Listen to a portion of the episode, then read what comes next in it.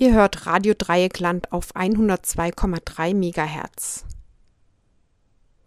Verfolgung und Widerstand im Nationalsozialismus. Historische Stimmen von Zeitzeuginnen. Die Auseinandersetzung mit dem Nationalsozialismus erlebt derzeit einen unersetzlichen Verlust. Die letzten Zeitzeuginnen sind hochbetagt und es ist leider abzusehen, dass in wenigen Jahren kaum mehr Verfolgte oder Widerstandskämpferinnen mehr am Leben sein werden, die von ihren Erfahrungen persönlich berichten können. Umso wichtiger sind die Dokumente solcher Zeitzeuginnenberichte aus der Vergangenheit. Im RDL-Archiv befinden sich Berichte von Überlebenden der NS-Verfolgung. Sie wurden rund um die Jahrtausendwende im Rahmen einer von Radio Dreieckland veranstalteten Vortragsreihe sowie bei weiteren Veranstaltungen aufgezeichnet. Wir senden Ihre Zeugnisse nun nochmals zwischen den Jahren vom 21. Dezember bis zum 1. Januar, jeweils montags bis freitags um 18 Uhr. In der kommenden Stunde ist Max Mannheimer zu hören. Der Mitschnitt stammt bereits aus dem Jahr 1995, als Max Mannheimer an der Katholischen Fachhochschule in Freiburg sprach. Max Mannheimer wurde 1920 geboren. Er und seine gesamte Familie wurden 1943 nach Theresienstadt und von dort aus nach Auschwitz-Birkenau deportiert. Nur Max Mannheimer und sein Bruder Edgar überlebten das Vernichtungslager und auch die Konzentrationslager Warschau und Dachau. Max Mannheimer war seit 1990 Vorsitzender der Lagergemeinschaft Dachau und seit 1995 Vizepräsident des Internationalen Dachau-Komitees. Er starb 2016. Vielen Dank für die einführenden Worte. Meine Damen und Herren, ich wurde vor 87 und dreiviertel Jahren in dem Teil der Tschechoslowakei geboren, der aufgrund des Münchner Abkommens geschlossen am 10. Oktober 1938 ist dieser Teil zwischen Hitler, Mussolini für Italien, den Verbündeter Hitlers war, Daladier für Frankreich und Chamberlain für Großbritannien unterzeichnet wurde. Es ging um die Abtretung des Grenzgebietes Böhmens und Mährens, das zu den Namen Sudetenland bekannt ist. Hitler drohte mit einem Krieg, falls Frankreich und Großbritannien nicht unterzeichnet, versprach aber gleichzeitig keine weiteren Gebietsforderungen mehr zu stellen. Am 10. Oktober 1938 wurde dieses Gebiet besetzt oder befreit, je nach Standpunkt des Betrachters. Die Angehörigen der Sudetendeutschen Partei, einer Partei mit NS-Ideologie, die freuten sich darüber, aber für die Gegner des Regimes begann die Sorge, was wird passieren? Man, man hört es schon und las Publikationen von Emigranten. Zwei prominente Asylanten möchte ich gerne namentlich erwähnen, sind die Gebrüder Heinrich und Thomas Mann, die in Prag Asyl fanden. Man hörte, dass es den Gegnern des Regimes nicht gut ergeht. Mein Vater, ein Großhandelskaufmann mit Schokolade und anderen guten Dingen, politisch naiv, war der Meinung, weil er sieben Jahre treu dem Kaiser und König, nämlich Franz Josef I. von Österreich, gedient hat und pünktlich seine Steuern bezahlt dass ihm nichts passieren würde. Bis zum 7. November 1938 war es bei uns verhältnismäßig ruhig, aber es war nicht ruhig im Deutschen Reich, denn unmittelbar nach dem 30. Januar 1933, man sagt, Hitler ergriff die Macht. Er ergriff sie nicht, er wurde von den damals 86 jährigen Bundespräsidenten von Hindenburg, Paul von Hindenburg, zum Reichskanzler ernannt. Man sagte, er war schon damals etwas, ich glaube, es heißt Gaga, aber äh, ich bin jetzt älter als der, man selbst merkt man das nie und das ist ein großer Vorteil.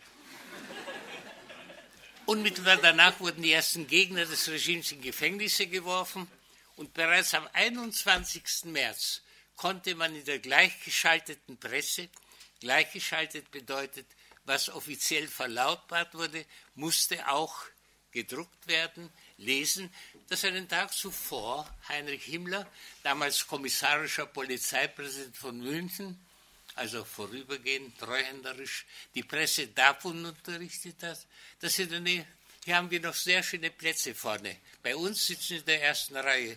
Ist das eigentlich geschützt, oder? Nicht geschützt.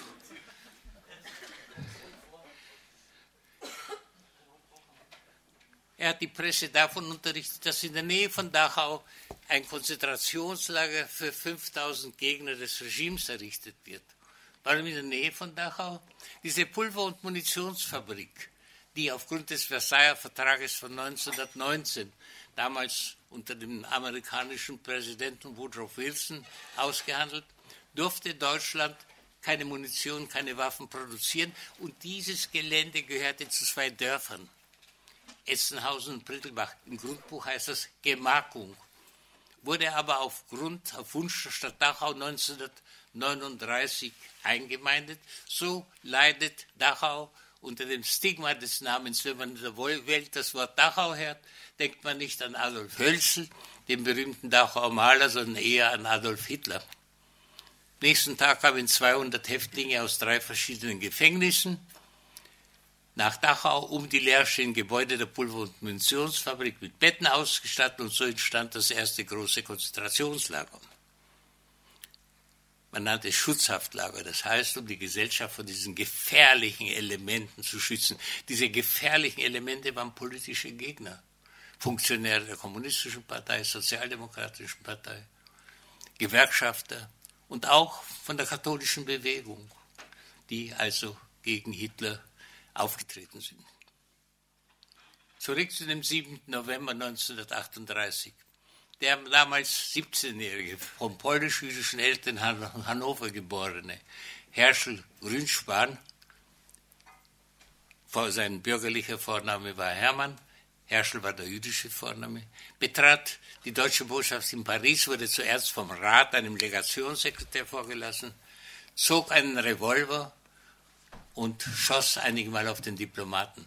Warum tat er dies? Die polnische Regierung erließ am 12. Oktober 1938 eine Anordnung, der zufolge nur diejenigen polnischen Staatsbürger jüdischen Glaubens ohne Probleme nach Polen rückreisen durften, falls sie kürzer als fünf Jahre im Ausland wollten. Das war aber bei den Eltern des Attentäters nicht der Fall. Die waren bereits seit 1911 im Deutschen Reich ansässig. Die Gestapo, geheime Staatspolizei, reagierte schnell und wies ca. 12.000 Juden, die in diese Kategorie fielen, nur unter, während einer Woche nur unter Mitnahme des Handgepäcks aus, die dann in der deutsch-polnischen Grenze, Grenzstadt Neubenschen, in eine in einer aufgelassenen Kaserne, teilweise im Pferdestellen unter sehr schlechten Bedingungen untergebracht wurden. Spricht jemand Polnisch von Ihnen? Ja. Niemand? Pani mówi po polsku, tak? To jest przeciwa, to jest Bąsi się nazywa to miasto, które jest przeciwa, przeciwa e, Neubenschen. Ich habe gesagt auf Polnisch, wie diese Stadt hat. Äh, bitte betrachten Sie mich nicht als Sprachwunder, aber ich habe deutsche und tschechische Schulen, sodass ich einen Zugang habe zu den slawischen Sprachen. Und ich habe eigentlich Polnisch in Auschwitz und Warschau gelernt. Berlitz-Schule wäre mir lieber gewesen, aber ich kannte damals keine Berlitz-Schule. Eine verzweifelte Karte der Schwester des Attentäters, seinem Bruder nach Paris, war der Auslöser für diese Tat. Zuvor schrieb Herschler seine Familie, Gott möge mir verzeihen, aber ich kann nicht anders handeln. Ich muss protestieren wegen dieses Unrechts. Zwei Tage später, es war der 9. November 1938 und gleichzeitig der 15. Jahrestag des missglückten Putsches des Marsches zur Feldherrnhalle in München unter Hitlers Führung. Der Zweck dieses Marsches war die Übernahme der Regierung in Bayern und auch im Deutschen Reich. Anfangs wurde das Unternehmen von General von Losow und Reichsstaatskommissar von Kahr unterstützt, die aber im letzten Moment die Unterstützung zurückzogen. Es kam zu einer Schießerei. In jedem Geschichtsbuch werden Sie lesen, oh, ich vergaß zu begrüßen, mein Leidensgenosse Peter Perel, der aus der Ukraine stammt, ein jüdischer Häftling, der im Außenlager von äh, Dachau war, in Kaufering, warst du? Kaufering? Nein. Wo? In Dachau. In Dachau selber. Also er ist äh, Mitglied des äh, Präsidiums. Ich bin der Oberhäuptling dort, der Vorsitzende, und er ist einer der Mitglieder. Wir sind schon sehr wenige. Ich meine, wie es so schön heißt, äh, der biologische Prozess ist unumkehrbar. Eine sehr schöne Umschreibung, die nicht so wehtut, wenn man sagt, morgen stirbst du, das ist brutal. Aber der biologische Prozess ist unumkehrbar. Das ist etwas, was man mit Freude nicht akzeptiert, aber versteht.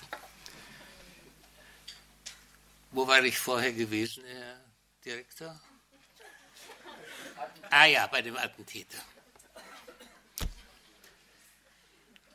Die, in jedem Geschichtsbuch werden Sie lesen, dass 16 Anhänger Hitlers und vier bayerische Landespolizisten getätigt wurden, aber ein Amateurhistoriker aus Erding vom Beruf Steuerberater fand heraus, dass es 15 war und ein Kellner des Café Anast, der zusammen an der gleichen Stelle ist, Odeonsplatz, der von seinem Dienst ging und durch einen Querschläger getötet wurde. Sein Name war Karl Kuhn. Es kam zu einem Prozess und obwohl Hitler aufgrund der damaligen Gesetze hätte zum Tode verurteilt werden können, wurde lediglich zu fünf Jahren Haft verurteilt, von denen etwas mehr als ein Dreivierteljahr in Landsberg absaß. Der Rest wurde zur Bewährung ausgesetzt. Dort schrieb er auch den ersten Teil des Buches Mein Kampf, wo unter anderem auch die Ausrottung der jüdischen Rasse festschrieb. In den letzten Jahren soll er zu der Einsicht gekommen sein, und damit liegt er richtig, dass die Juden keine Rasse sind, sondern so wie die Moslems Semiten, also eine Religionsgemeinschaft, keinesfalls eine Rasse. Der Höhepunkt dieses Gedenkens an die gefallenen Blutordensträger, wie man sie nannte, war der Kameradschaft-Abend im alten Rathaushalt zu München. Hitler, Goebbels, Minister für Propaganda und Volksaufklärung war anwesend, er war außerdem Gauleiter von Berlin viele hohe NS-Funktionäre und die Mitmarschierer von 1923 mit ihren Fahnenabordnungen, um auf eine besonders mystische Weise ihrer toten Kameraden zu gedenken. Zu der Tischrede, die Hitler sonst hielt, kam es an diesem Abend nicht, denn gegen 21 Uhr wurde ihm die Nachricht, hier haben wir noch schöne Plätze vorne, meine Damen.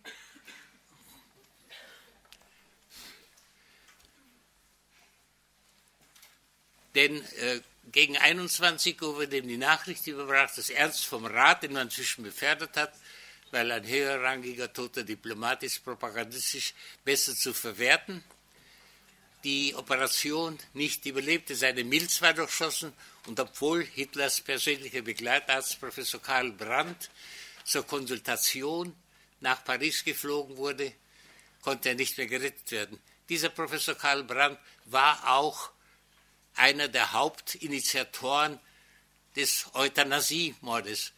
Euthanasia, der leichte Tod, also ein Gnadentod, er wird die Ermordung der kranken Menschen, psychisch Kranken, körperlich Behinderten und so weiter.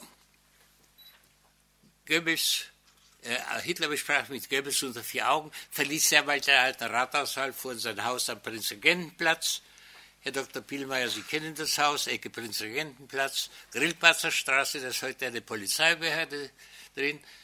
Die äh, Goebbels hielt um 10 Uhr eine antisemitische Rede, äh, gab den Tod des Diplomaten bekannt und empfahl, er hatte keine polizeiliche Gewalt, aber empfahl das Anzünden beziehungsweise Zerstörung der Synagogen, Demolierung jüdischer Geschäfte. Dies wurde von den dort anwesenden Funktionären auch so verstanden, die diese Weisungen telefonisch an ihre Gaue weitergaben. Erst nach Mitternacht um 1.20 Uhr gab es ein einheitliches Fernschreiben an die Stapo, Staatspolizeileitstellen, dass 20.000 Juden zu verhaften seien, sondern 26.000. Diese sind in drei damals bestehenden Konzentrationslager, Dachau, Buchenwald bei Weimar, Sachsenhausen bei Oranienburg, ungefähr 15 Kilometer nördlich von Berlin zu verbringen. Synagogen sind anzuzünden, wo dies nicht möglich ist, soll zerstört werden. Jüdische Geschäfte sind unter die Scheiben einzuschlagen, aber nicht zu plündern. Die Polizei hatte den Auftrag, nur zu überwachen, aber nicht einzugreifen. Die Feuerwehr sollte darauf achten, dass das Feuer nicht auf nichtjüdische Gebäude überspringt. Dieser Nacht kamen 92 Juden um, teilweise durch Selbstmord.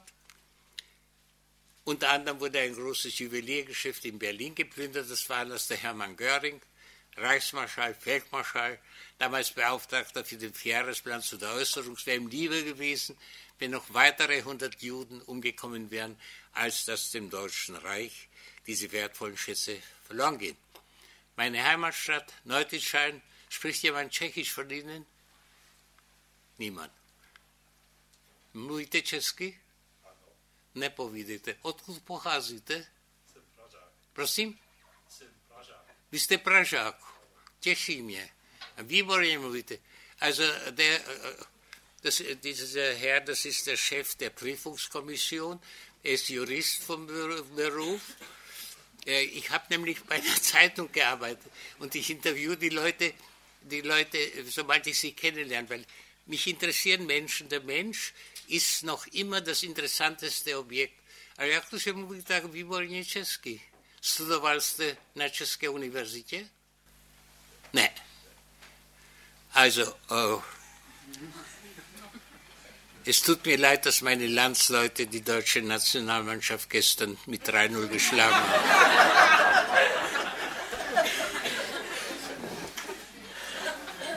Äh, Tschechisch heißt das Novicin, 14.000 Einwohner, wie man im religiösen Bereich sagt, 209 Seelen. Und diese Passage möchte ich gerne aus meinem Büchlein, übrigens das Büchlein, reines Zufallsprodukt. April 1964 verlor ich meine zweite Frau an Krebs. Im Dezember 1964 hatte ich eine Kieferoperation. Und da ich etwas über Krebs wusste oder meinte zu wissen, fragte ich den Assistenzarzt, wie es denn mit dem histologischen Befund sei. Hier sind viele Plätze frei.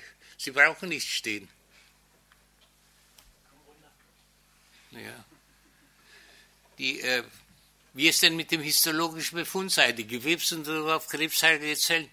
Er sagte negativ und er wollte mir aus der Stadtpraxis, waren sogenannte Belegbetten bei den barmherzigen Brüdern, diesen Befund mitbringen. Ich fragte ihn danach. Ach, ihr habt's vergessen. Und das hat sie noch zweimal wiederholt. Ich ging davon aus, es handelt sich um die sogenannte barmherzige Lüge. Und ich war der Meinung, dass ich für meine damals 17-jährige Tochter, die ein Münchner Gymnasium, das Luisen-Gymnasium hat sie besucht, äh, das war aber keine Strafe. Ich wollte nicht Latein lernen, ich musste das Gymnasium verlassen, weil ich faul war. Aber es war keine Rache, dass meine Tochter ins Humanistische gegangen ist, aber ihre Ratschkattel aus der Siemens-Schule ist dahin gegangen. Rechtsgeschichte, sechs Jahre Altgriechisch, neun Jahre Latein. Und ich muss Ihnen sagen, es hat ihr nicht geschadet, im Gegenteil. Ich beneide sie, dass sie das geschafft hat. Aber die Gene hat sie wahrscheinlich nicht von mir gehabt, weil ich war wirklich faul. Da sind wir schon gleich dabei. Nehmen Sie so viel auf in der Schule, wie Sie können. Denn nach dem Krieg habe ich gemerkt, dass mein Wissen einem Käse ähnelt. Und zwar nicht dem Edamer, Emmentaler. Viele Löcher und wenig Käse. Und noch ein Beispiel habe ich. Sie haben sicher schon gesehen, wie ein Haus gebaut wird. Wenn das Fundament, und das ist die Schule, nicht, nicht stabil ist, können Sie Goldfassaden machen, es wird einstürzen. Lernen Sie aus meinen Fehlern. Ich gebe es offen zu, dass ich dann mit 80 Jahren Dr. Humoris, Honoris Causa heißt es, glaube ich, Honoris Causa geworden bin. Das ist auch ein reiner Zufall. Aber jetzt, so, jetzt zum äh, meinen Erinnerungen. So schrieb ich die Erinnerungen im Jahr 64 im Krankenhaus, im Jahr 85, ich wohne 37 Kilometer von Dachau entfernt, wurde ich von der Leiterin der Gedenkstätte in Dachau angeschrieben und angefragt, ob ich meine in Yad Vashem, in der Gedenkstätte von Jerusalem verwahrten Aufzeichnungen, die da als Typoskript lagen, für eine neue Publikation, nämlich die Dachau-Hefte, zur Verfügung stellen würde. Ich sagte ja, und das Jahr veränderte mein Leben total. Seit dem 9.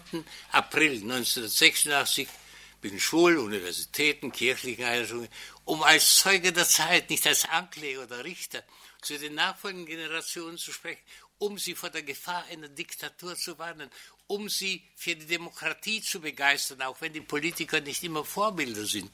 Aber ich zitiere gerne einen gewissen Winston Churchill, der gesagt hat, Demokratie ist eine sehr schlechte Regierungsform, aber ich kenne keine bessere. Meine Erinnerungen schrieb ich in Deutsch, sie erschienen dann Englisch, Französisch, modern Hebräisch, Tschechisch. Ist jemand aus dem ehemaligen Jugoslawien hier? Odakle? Z Hrvatske? Da. Ja sam već se danas puta na obale, pričao sam uvek sa domaćimi, tako sam se naučil v mamčevskoj školi.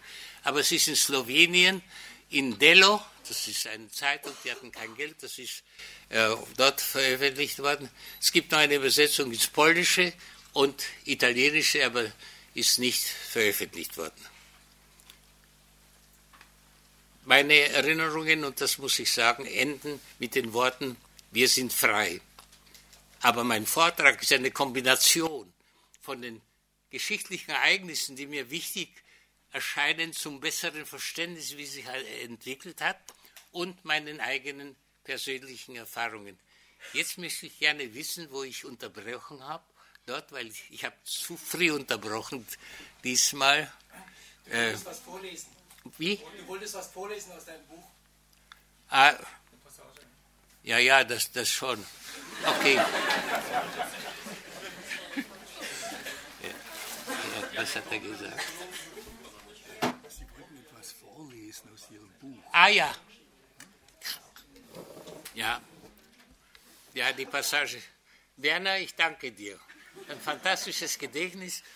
Äh, wir äh, verstehen uns sehr gut. Ich bin auch in seinem Verein, äh, da in dem Gremium zu auch ein sehr wichtiger Verein und als Auschwitz-Überlebender. Ich bin der einzige ehemalige Häftling, glaube ich, in dem Kuratorium. Ja?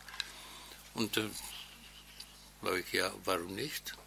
Auschwitz. Ja, gestern brannten die Synagogen. Sie brannten in, in Deutschland, sie brannten in Österreich, sie brannten in einem Teil der Tschechoslowakei.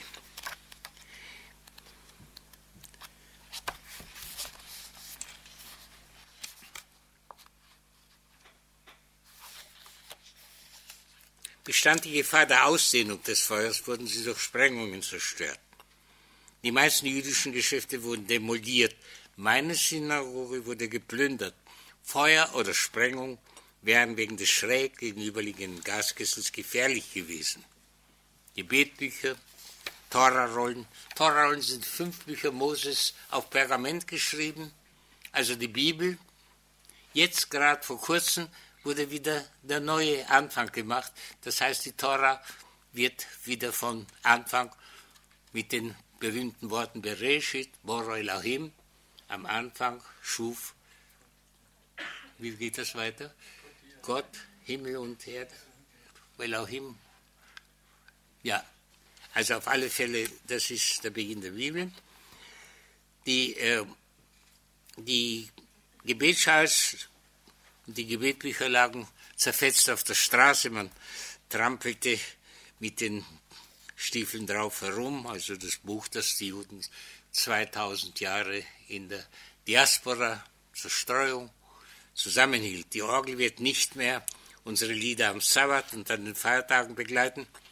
Die Orgel, das ist eine Adaption der christlichen Dinge, denn orthodoxe Juden lehnen die Orgel ab. Also wir waren eine liberale Gemeinde. Und was mir als Kind leid getan hat, dass die Synagoge keine Glocken hatte. Denn die Glocken in meiner, das waren zwei Kirchen, eine war eine tschechische, eine deutsche, äh, das hat mir so gefallen. Also ich war schon etwas neidisch, muss ich schon sagen. Aber auf der anderen Seite hat die christliche Religion sehr viel von den Juden übernommen Manchmal, wenn ich mit Priestern zusammenkomme, sage ich, sagen sie, wann werden sie endlich das Copyright für das Alte Testament bezahlen? Da hat mir einer gesagt, wir geben in das Neue in Zahlung. Sage ich, das nicht. Also entschuldigen Sie, wenn ich solche Einschübe mache, aber ich habe sie, da hätte ich eigentlich nicht machen müssen dürfen, weil ich da weiter. Es wird keinen ja, die Orgel wird nicht mehr unsere Lieder am Sabbat und an den Feiertagen begleiten. Es wird auch keinen Sabbat, keine Feiertage und keine Lieder mehr geben. Nur zu Hause, solange es noch ein Zuhause gibt, wird Mutter Freitagabends die Sabbatlichter anzünden und Vater den Segensspruch über das Brot und über den Wein sprechen. Lechem min haaretz, Bore Beri Hagofen. Das sind die Anfangsworte der zwei Segensprüche. Lechem heißt Brot. Bet, Lechem oder Bethlehem heißt Haus des Brotes. Und dann wird meine Mutter, wie vorher auch, das in Deutsch gedruckte Gebetbuch zur Hand nehmen und die Kapitelbegrüßung des Sabbat, Gebet der jüdischen Frau, still für sich lesen. Die Gebetbücher Torarollen und Schals aus der Synagoge wurden auf die Straße geworfen. Morgen werden sie vielleicht aus den Häusern auf die Straße geworfen. Nichts sich, würde sich bei meiner Mutter ändern. Sie hätte ihre Gebete auch ohne Buch gesprochen. Offiziell wird die Zerstörungsaktion der Nazis als spontaner Vergeltungsakt der Kochen Volksseele bezeichnet, als Antwort auf die Mordung des Botschaftsrats vom Rat durch den 17-jährigen Herrscher Grünspan in Paris. Dass die Volksseele so gleichmäßig in drei verschiedenen Ländern kochte, bei der meisterhaften Organisation der Verantwortlichen zuzuschreiben. Man sprach damals Weltverschwörung des Judentums, in Wirklichkeit die Tat eines verzweifelten 17-Jährigen, dessen Familie deportiert wurde. Am nächsten Tag fuhr ein offener Polizeiwagen vor unserem Hause vor. Jüdische Männer saßen auf dem Wagen, bewacht von Schupos in grüner Uniform. Zwei Schupos kamen die Treppe hoch. Meinem Vater wurde erklärt, er werde in Schutzhaft genommen, damit ihm nichts passiere. Auf mich zeigend fragte der Schupo, wie alt ist der Bengel?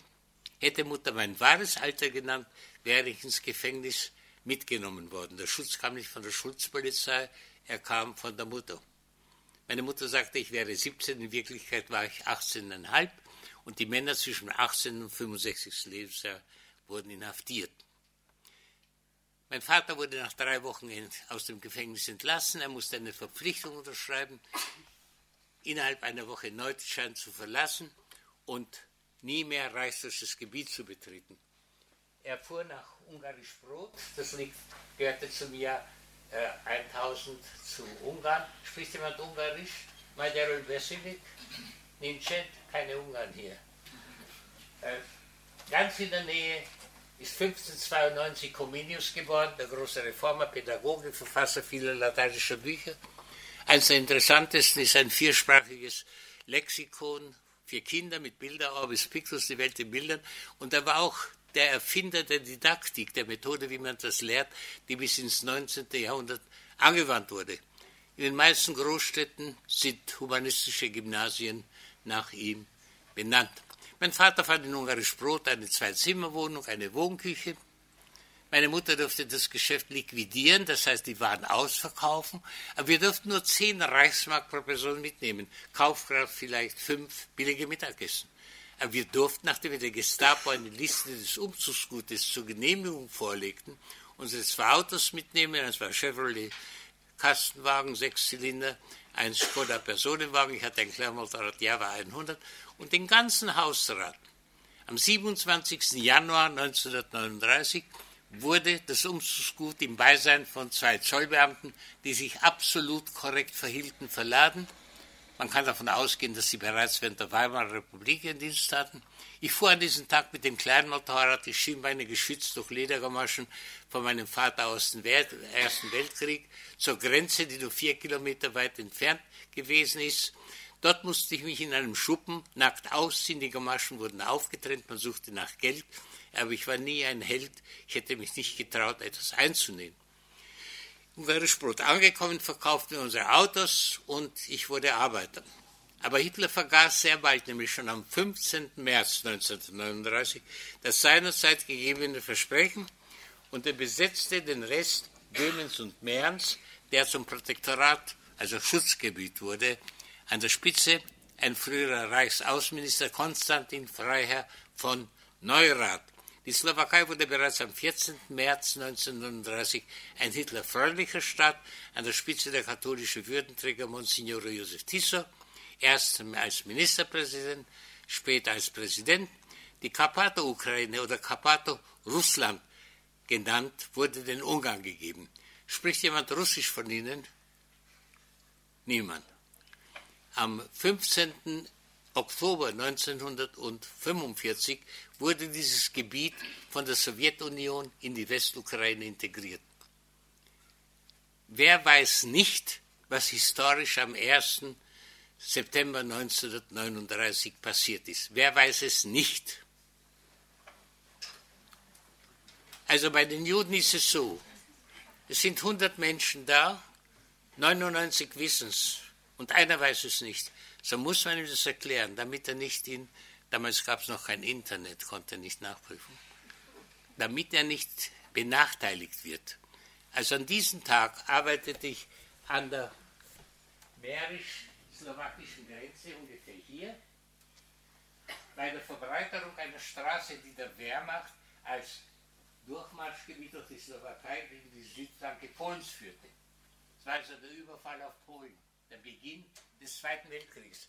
Wenn Sie mal im Radio Hitlers Stimme hören, ab Entwurf 45 wird zurückgeschossen, weil angeblich polnische Soldaten den deutschen Soldatensender Gleiwitz überfallen haben, dann war das eine Lüge, es waren Deutsche in polnischen Uniformen.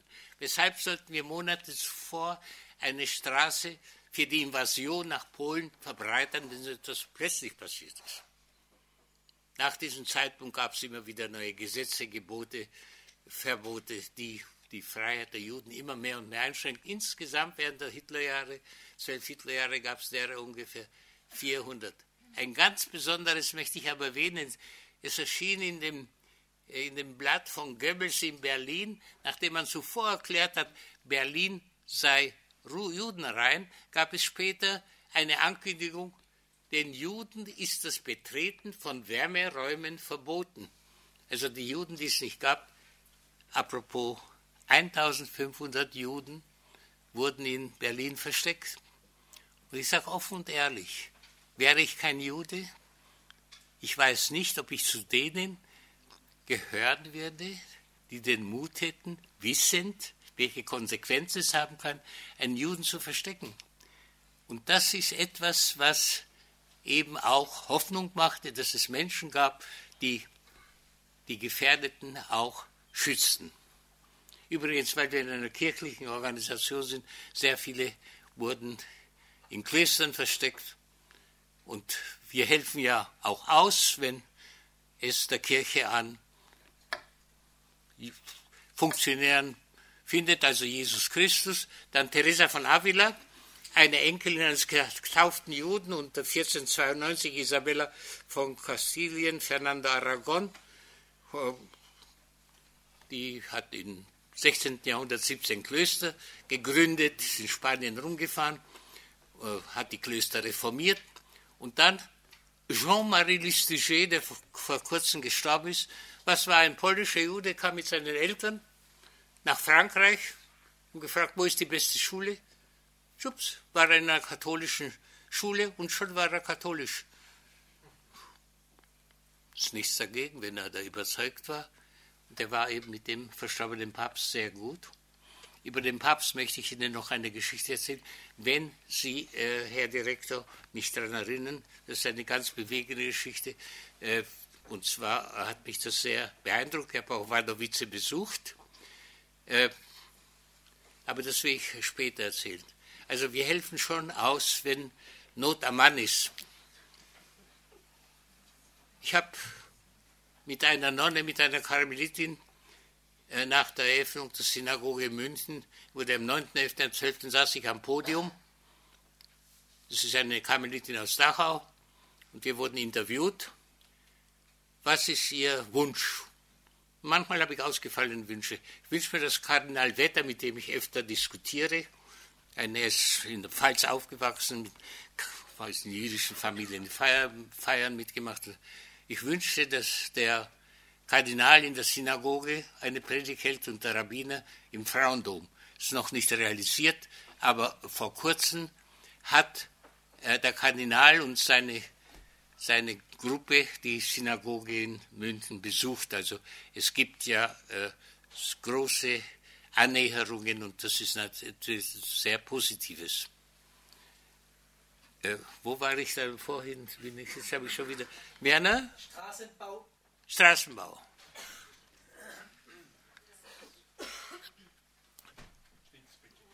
Es gab ungefähr 400 Gesetze, einige, die sich gegen Juden richteten. Einige will ich nennen. Nach 20 Uhr dürfen Juden das Haus nicht verlassen. Sie durften, sie mussten Radios abgeben, äh, Schmuck, Gold, später Pelze, Wollwaren, durften keine öffentlichen Schulen besuchen, Straßenbahnen in Großstädten durften die, auf der rückwärtigen Plattform fahren, später dann überhaupt nichts, durften keine Kurorte besuchen. Äh, sie bekamen 39 einen Mittelnamen, Max Israel Mannheimer, meine Schwester Käthe Sarah Mannheimer, damit man weiß, dass es sich um Juden handelt. Auf Vorschlag des freundlichen, in Anführungszeichen, Polizeipräsidenten von Thurgau, hier muss man nicht erklären, was der Thurgau ist, weil das in der Nähe ist, wurde den Juden ein J in die Ausweise eingestempelt, das wurde auch auf die Lebensmittelmarke übernommen, die geringer waren als in der Allgemeinheit und viele, viele solche Schikanen. Am 1. September 1941 gab es die Anordnung über das Tragen eines Judensterns. Jeder Jude ab dem sechsten Lebensjahr, wenn er Haus oder Wohnung verließ, musste so einen Stern fest angenäht an der Brust tragen. Frankreich war das in Französisch, Holland auch Holländisch. Und wenn Sie Filme sehen, in Polen spielen, dann waren es Armbinden mit blauen Davidsternen. Eines der wichtigsten Ereignisse war die Geheimkonferenz, die am 20. Januar 1942 in einer Villa am Großen Wannsee in Berlin stattgefunden hat. Es gab nur einen Tagesordnungspunkt, Endlösung der Judenfrage. Endlösung gleichbedeutet für Ermordung. Unter Leitung von Reinhard Heydrich, Chef des Reichssicherheitshauptamtes und des Sicherheitsdienstes und in Anwesenheit von 14 hohen NS-Funktionären, unter anderem auch der damalige Staatssekretär im Justizministerium Roland Freisler, der später als oberster Richter am Volksgerichtshof mehrere hundert Todesurteile sprach. Für das Protokoll war Adolf Eichmann zuständig. Adolf Eichmann, zuständiger Referent im Reichssicherheitshauptamt für die Deportation der Juden aus dem Deutschen Reich und den besetzten Ländern. In Solingen geboren, Linz, Österreich aufgewachsen. Ihm gelang es nach 1945 aus amerikanischer Gefangenschaft, wo unter dem Namen Erdmann registriert gewesen ist, zu fliehen. Er versteckte sich bis zum Jahr 1950, teilweise in Lindenburger Heide, teilweise war er in Österreich. Seine tschechische Frau, Vera Liblova, lebte nach dem Krieg in Altaussee, das ist im Salzkammergut.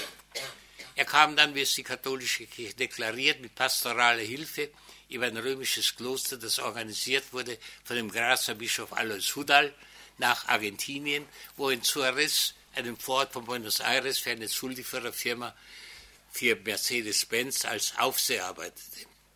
1960 vom israelischen Geheimdienst nach Jerusalem gebracht, erklärt er vor Gericht, ich war nie ein Antisemit, ich musste die Befehle der Vorgesetzten durchführen über die Konferenz berichtete. Die Konferenz fand in eineinhalb Stunden fand in freundschaftlicher Atmosphäre statt. Hier sind vorne noch viele Plätze frei, bitte. Freundschaftliche Atmosphäre statt. Und jeder gab, jedermann gab fröhlich seine Zustimmung, als die Technik der fabriksmäßigen Vernichtung und Eliminierung besprochen wurde. Und die Ordonnanzen erreichten Cognac, das sind die Offiziersdiener. Aus dem mehrseitigen Protokoll will ich noch einige Sätze zitieren. Oh, zu dem Protokoll.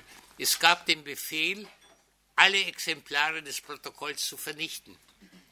Aber ein Unterstaatssekretär namens Luther im Außenministerium hat dieses Protokoll in seiner Schublade gelassen, sodass das einzige Exemplar, ich habe ein Faksimile davon, ist erhalten, sonst würde man vieles abstreiten, dass es anders gewesen ist. Aus dem mehrseitigen Protokoll will ich einige zitieren. Die Juden werden im Osten getrennt nach Geschlechtern an Arbeiten herangeführt, wodurch sich eine natürliche Verminderung ergibt. Der harte Kern muss sonderbehandelt werden. Das Wort Sonderbehandlung war auch das Deckwort für, für Vergasungen. In Klammer, Erfahrung der Geschichte. Was war die Erfahrung der Geschichte? Immer wieder wurden Juden verfolgt und immer waren sie noch da. Sollte keine Nachkommen geben. Dass dann am 3. November 1944 Reichsführer SS und Chef der deutschen Polizei Heinrich Himmler von Berlin den Befehl zur Einstellung der Vergasungen gegeben hat, hat mehrerlei Gründe. Ich will nur zwei nennen. Hitler sollte beseitigt werden, Himmler sollte der neue Führer sein, durch Vermittlung eines Wehrmachtsgenerals, der in Italien war, der sollte Kontakt mit den Amerikanern aufnehmen und gemeinsam sollte man gegen die Sowjetunion ziehen. Die Amerikaner sind natürlich nicht darauf eingegangen. Der zweite Grund war, man brauchte die Arbeitskräfte, zum Beispiel in Bayern, in elf Lagern um Landsberg herum, Kaufering Römisch I bis Römisch 11, oder in vier Lagern um Müller herum, unterirdische Flugzeugfabriken für die Messerschmitt 262 zu bauen. In Thüringen, Kommando Dora, das Ort heißt Nordhausen, haben Häftlinge in Stollen V1, V2-Raketen montiert und Gewehre zusammengesetzt. Und in ganz Deutschland wurde gebuddelt, denn die Rüstungsfabriken wurden durch die Alliierten bombardiert. Nach diesem Zeitpunkt rollten die Transporte aus dem Protektorat nach Theresienstadt, Theresienstadt 1780 unter Josef II. als Festung mit Kasernen und Stallungen errichtet, damals als Bollwerk gegen die Preußen, aber es war auch ein Gefängnis für unliebsame Regimekritiker. Und eines der prominentesten Häftlinge war Gavrilo Princip. Weiß jemand, wer das war? Außer vielleicht dem jungen Mann aus Kroatien. Gavrilo Princip war der serbische Student, der im Juni 1914 Erzherzog Ferdinand, seine Frau, auf offener Straße erschossen hat. Das war der Beginn des Ersten Weltkrieges. Josef II., Sohn Maria Theresias, die die Juden auch nicht sonderlich mochte. Sie verpasste in den gelben Fleck, ein Stück gelben Tuchs, das sie an der, Tra an der Kleidung tragen mussten, wenn sie zu Hofe kamen. Josef II., ein sehr liberaler Kaiser, versuchte das Unrecht seiner Mutter durch ein Toleranzedikt zu revidieren. Und Franz Josef I. von dem berühmten Sissi, Elisabeth von Possenhofen, da waren wir absolut tolerant. Ich besitze ein Gebetbuch, das aus dem 19. Jahrhundert stammt. Und da ist, äh, da ist äh, eine Fürbitte für Franz Josef, er möge doch gesund bleiben und man würde für ihn nicht beten, wenn er ein Tyrann gewesen wäre. Dieses Gelände wurde Ende 1941 zum Altersghetto umfunktioniert, aber es war nicht nur ein Altersghetto, sondern auch eine, äh, ein, ein Gemeinschaft, ein Judenrat, ein Judenältester mit vielen kulturellen Aktivitäten, Standardkompositionen, Lyrik und Prosa, Deutsch und Tschechisch. Es wurden Vorträge gehalten, es wurde musiziert und eine Kinderoper wurde über 50 Mal aufgeführt. Der Name der Kinderoper ist Brundibar. Aber es waren nicht immer die gleichen Kinder, denn als die Eltern nach dem Osten deportiert wurden, wurden die Kinder jeweils den Eltern mitgegeben, sodass dieses Ensemble immer äh, ergänzt werden musste. Osten Arbeitsansatz hieß es, es hieß auch, dass Ehepaare zusammenbleiben. So heiratete ich im September 1942 meine zweite Liebe. Die erste ging 1940 nach dem damaligen Palästina und obwohl meine Eltern mich ermutigten mitzufahren, lehnte ich es ab. Ich war 20 Jahre alt, war der Älteste. Ich wollte meine Eltern, meine vier jüngere Geschwister nicht verlassen. Aber meine Viola, zu Deutsch Veilchen, hat mich sehr bald vergessen. Bereits bei der Überfahrt am Schiff hat sie ihren künftigen Mann kennengelernt. Ich habe beide 1969 mit meiner jetzigen Frau in Tel Aviv besucht, sie wiedergesehen und ihn kennengelernt. Ende Januar 1943 bekamen vom Sicherheitsdienst eine Aufforderung, uns mit 50 Kilogramm Gepäck im Comenius-Gymnasium in Ungarisch Brot einzufinden.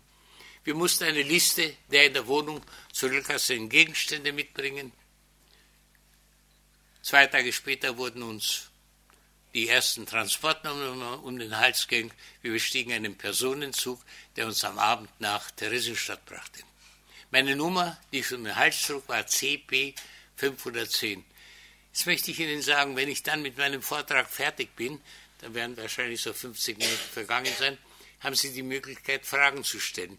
Sie sollen sich nicht scheuen. Ich bin jetzt 20, 22. Jahr unterwegs. Ich habe wahrscheinlich alle, alle Fragen schon gehört. Nur eine möchte ich doch erwähnen, die ungewöhnlich war. Ich war in der Fürstenriederstraße bei den Gehörlosen Und da, hat ein, da war eine Gebärdendolmetscherin, die hat gefragt, seit wann sind Sie Jude? Sage ich, so wie Jesus Christus, seit der Geburt. Das war vielleicht eine Frage, die außerhalb der Normalität war. Also Sie sollen Fragen stellen, denn Sie wissen ja, ich habe das schon zitiert, ich will mich nicht wiederholen. Es ist vielleicht die letzte Gelegenheit, oder soll ich in zwei Jahren wiederkommen? Ja, wenn ich da bin. Ich habe ich hab einen äh, Oberstudienrat in Wiesenthal, das ist in Unterfranken. Gut, er eigentlich äh, ist er nur der Organisator, er lehrt für Mathematik und Physik. Äh, merken Sie den nächsten 27. Januar vor. Das ist der Tag, den Roman Herzog im Jahr 96 zum Holocaust-Tag erklärt hat. Sag ich, Herr Gutsch, vormerken kann ich, ob ich kommen werde, weiß ich nicht. Ich mache mir das Spielchen seit zehn Jahren. Aber diesmal, als, als ich da war, habe ich gesagt, aber wenn ich Sie einmal enttäusche, werden Sie mir verzeihen? Er sagt ja. Also sehen Sie, es kann nichts passieren. Bin optimistisch. Noch ein anderer Fall, in, das ist in Passau, ein Kriminologe, hochinteressant. Äh, Passau Universität, er lehrt Kriminologie und ist Jurist. Er sagt, können Sie in vier Jahren wiederkommen? Natürlich. Das war aber vor zwölf Jahren. Und jetzt, vor eineinhalb Jahren, war ich, können Sie vier Jahre wiederkommen? Sag, sollen wir schon den Tag und die Zeit ausmachen? Der, der schaut überhaupt nicht auf mein Geburtsdatum. Also so, man muss immer nach vorne schauen und nie verzweifeln. Machen Sie es im Leben so, die positive Einstellung wird Ihnen sehr viel helfen. So, äh, wo war ich jetzt? Ah ja. Ja, jetzt lese ich die Theresienstadt. Ende Januar 1943. Verstehen Sie, normalerweise äh, gehe ich nicht so durcheinander, aber bei intelligenten Zuhörern kann ich mir das erlauben. Die voll, können mir folgen, dass ich es vergesse, da habe ich zwei Assistenten, die mir immer weiterhelfen.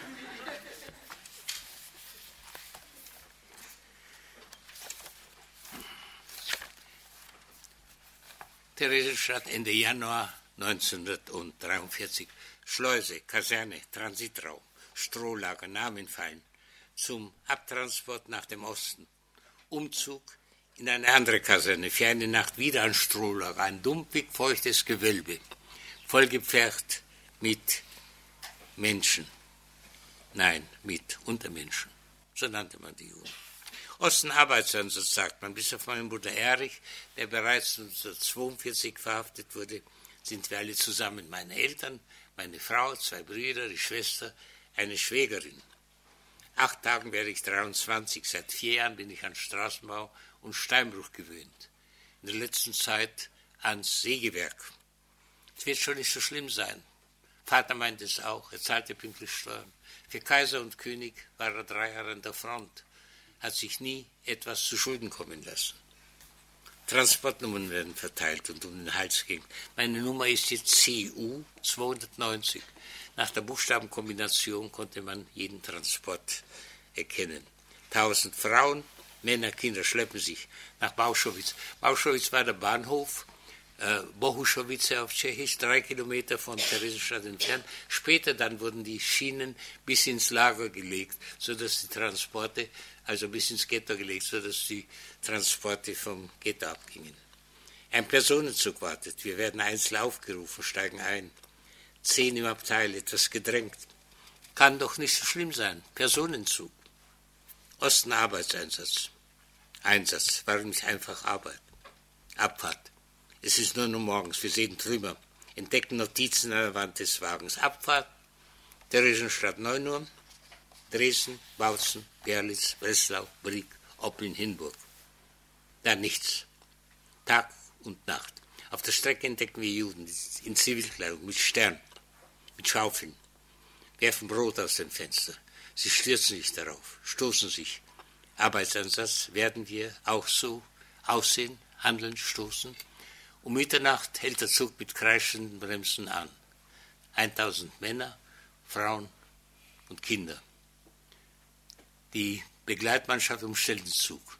Wir sehen Lastwagen ranrollen, große Scheinwerfer gingen an, wir sehen SS-Uniformen und Häftlinge in gestreifter Kleidung. Sie sind an der Todesrampe von Auschwitz-Birkenau.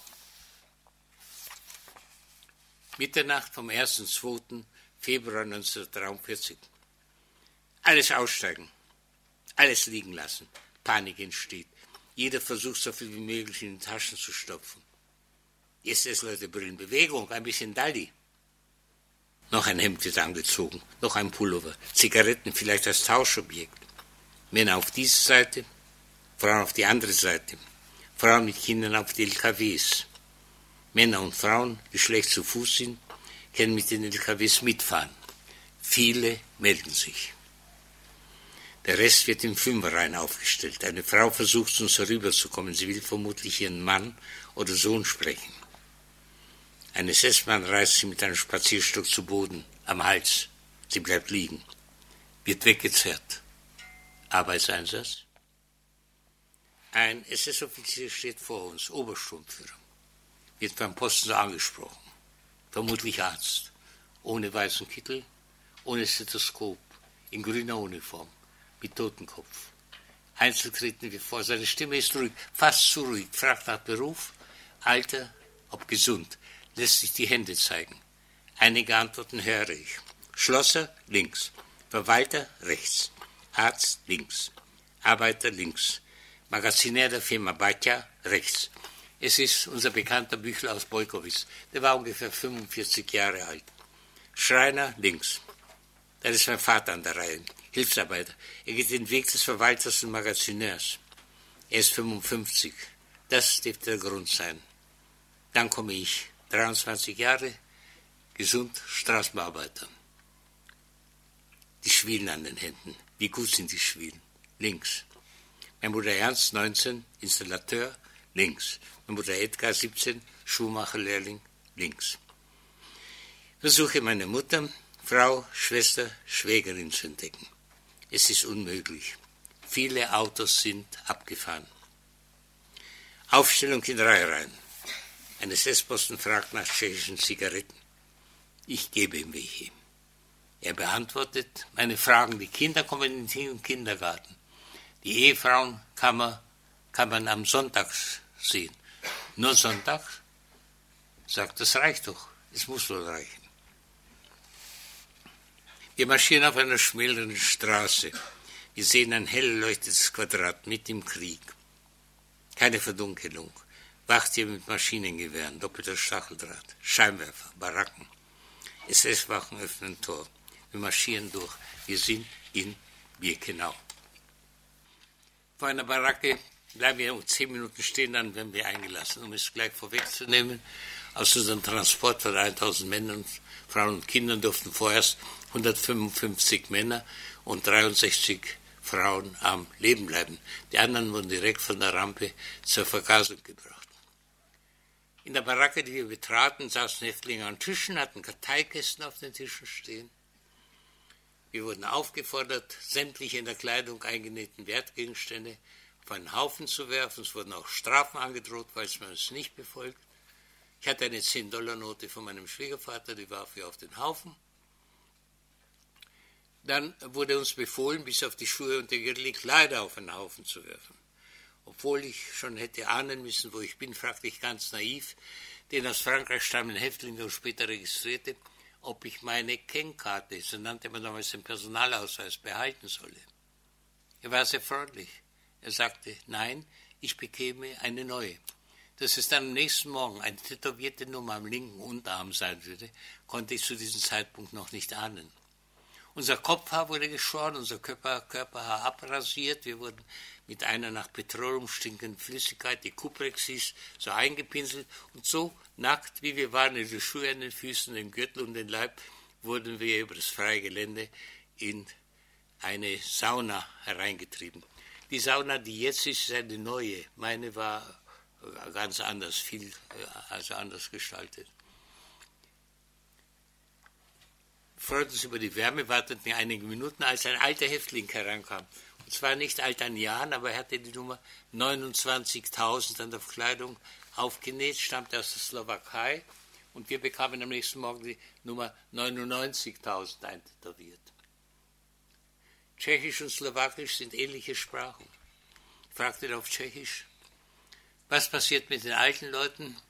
Was passiert mit den Frauen mit Kindern, die aufgefordert wurden, auf die Lastwagen aufzusteigen? Und sagte ganz brutal, gehen durch den Kamin. Ich dachte, er werde durch den Aufenthalt im Lager so verrot und er wollte uns quälen. Und zu diesem Zeitpunkt konnte ich nicht ahnen, dass er die Wahrheit sprach. Einige Minuten später ging eine eiserne Tür auf. Häftlinge, die Stecke in Händen hielten, trieben uns unter eiskalte Duschen. Wir versuchten, da es keine Handtücher gab, dem kalten Strahl auszuweichen, aber wir wurden drunter geprügelt. Nach ungefähr zehn Minuten wurde das Wasser abgestellt wir kamen folgende Zivilkleidung. Ein paar Socken, eine Unterhose, ein Hemd, ein Jackett und eine Hose. Keinen Mantel, keine Mütze, keinen Schal, keinen Pullover. War die Nacht vom 1. und 2. Februar. Das Jackett hatte am Rücken einen roten Ölfarbstreifen, die Hosen an Seitennähten. Mein Bruder Edgar, 1,86 groß, übrigens der einzige, der außer mir von unserer achtköpfigen Familie überlebte, bekam ein Jackett mit sehr kurzen Ärmeln. Er bat den Häftling, der die Jacketts verteilte, dieses gegen ein größeres einzutauschen. Statt eines Jacketts bekam er einen Faustdieb mitten ins Gesicht. Er war nicht darauf vorbereitet, fiel auf den Lattenrost, schlug aber mit dem Kopf auf den Betonboden auf. Er war etwas benommen. Ich habe ihn aufgerichtet und draußen im Freien war vielleicht gegen vier Uhr morgens, hat er sie in der Kälte sehr schnell gefangen. Von den Funktionshäftlingen, die man Stubendienste nannte, wurden wir in eine Pferdestallbaracke, die eigentlich für Militärpferde bestimmt gewesen ist, hineingetrieben. Da fanden sich dreistöckige Holzbrischen, für jeweils sechs Personen in jeder Lage Platz bieten. Aber es gab weder Stroh noch Decken. Uns wurde befohlen, die Schuhe von dem Untersbett abzustellen. Wir kletterten auf diese Pritschen. Wir zitterten nicht nur der Kälte wegen, sondern auch vor Angst. Da schlug jemand vor, wir sollten doch beten. Und so beteten wir das Schema Israel, das Gebet der Israeliten, das jedem Kind so vertraut ist wie bei den christlichen Religionen, das Vaterunser. Es könnte so gegen sechs Uhr morgens gewesen sein, als diese Stubendienste mit Stöcken gegen die Bettgestelle schlugen und zum Appell Antreten riefen. Wir sprangen aus den Betten, viele fanden ihre guten Schuhe, die sie zwei Stunden zuvor abgestellt haben, nicht mehr, stattdessen ausgetretene Schuhe und dort in dem schlammigen Gebiet im Quarantänelager genau wo wir die ersten sechs Wochen zu verbringen hatten, waren gute Schuhe lebenswichtig. Durch den, in der Nacht war das Gelände gefroren, aber bei Sonnenanstrahlung wurde es schlammig. Der Zählappell, ein Ritual, das in jedem Lager zweimal täglich, morgens und abends, zur Feststellung der Zahl der Häftlinge abgehalten wurde, bestand im aufstehenden Fünferreihen, Vordermann und Seichterichtung waren die Kommandi. Also eine militärische Formation als wieder zur Zufriedenheit des kriminellen Blockältesten eine Reichsdeutsche mit grünem Winkel, Winkel, Dreieck auf die Spitze gestellt, grün war die Farbe der Kriminellen. Als er mit uns zufrieden gewesen ist, kam ich in der ersten Reihe zu stehen. Rechts von mir Edgar, rechts von dem Ernst, meine Brüder. Linker Hand zeigt ein heller leuchtender Stacheldrahtzaun mit einer Wandtafel. Vorsicht, Hochspannung, Lebensgefahr. Ich war verzweifelt und flüsterte zu meinem Bruder Edgar, Du wirst sehen, wir werden Schaufeln bekommen und wir werden unser eigenes Grab schaufeln müssen. Am besten wäre es, ich ginge zu den Drähten hin, nur berühren, aus. Da fragte er, der 17-Jährige, mich, den 23-Jährigen, war vier Tage vor meinem 23. Geburtstag. Willst du mich allein lassen? Und diese eine Frage bewegte zweierlei. Erstens schämte ich mich sehr und zweitens, meine pessimistischen Gedanken drehten sich um 180 Grad und ich sagte, ich als Ältester habe die Pflicht, meine jüngeren Brüder 19 und 17 Jahre zu beschützen. Dass der jüngere Bruder, der jüngste Bruder, der stärkere war, steht auf einem anderen Blatt. Ihr hörtet Max Mannheimer, Überlebender von Auschwitz, Warschau und Dachau und Vorsitzender der Lagergemeinschaft Dachau. Eine Aufnahme von Max Mannheimers Vortrag an der Katholischen Fachhochschule Freiburg im Jahr 1995. Max Mannheimer starb 2016. Die Sendung ist Teil der Reihe Verfolgung und Widerstand im Nationalsozialismus. Historische Stimmen von ZeitzeugInnen mit historischen Aufnahmen von Radio Dreieckland, aufgezeichnet um die Jahrtausendwende. Wir strahlen die Reihe vom 21. Dezember bis 1. Januar jeweils montags bis freitags zwischen 18 und 19 Uhr aus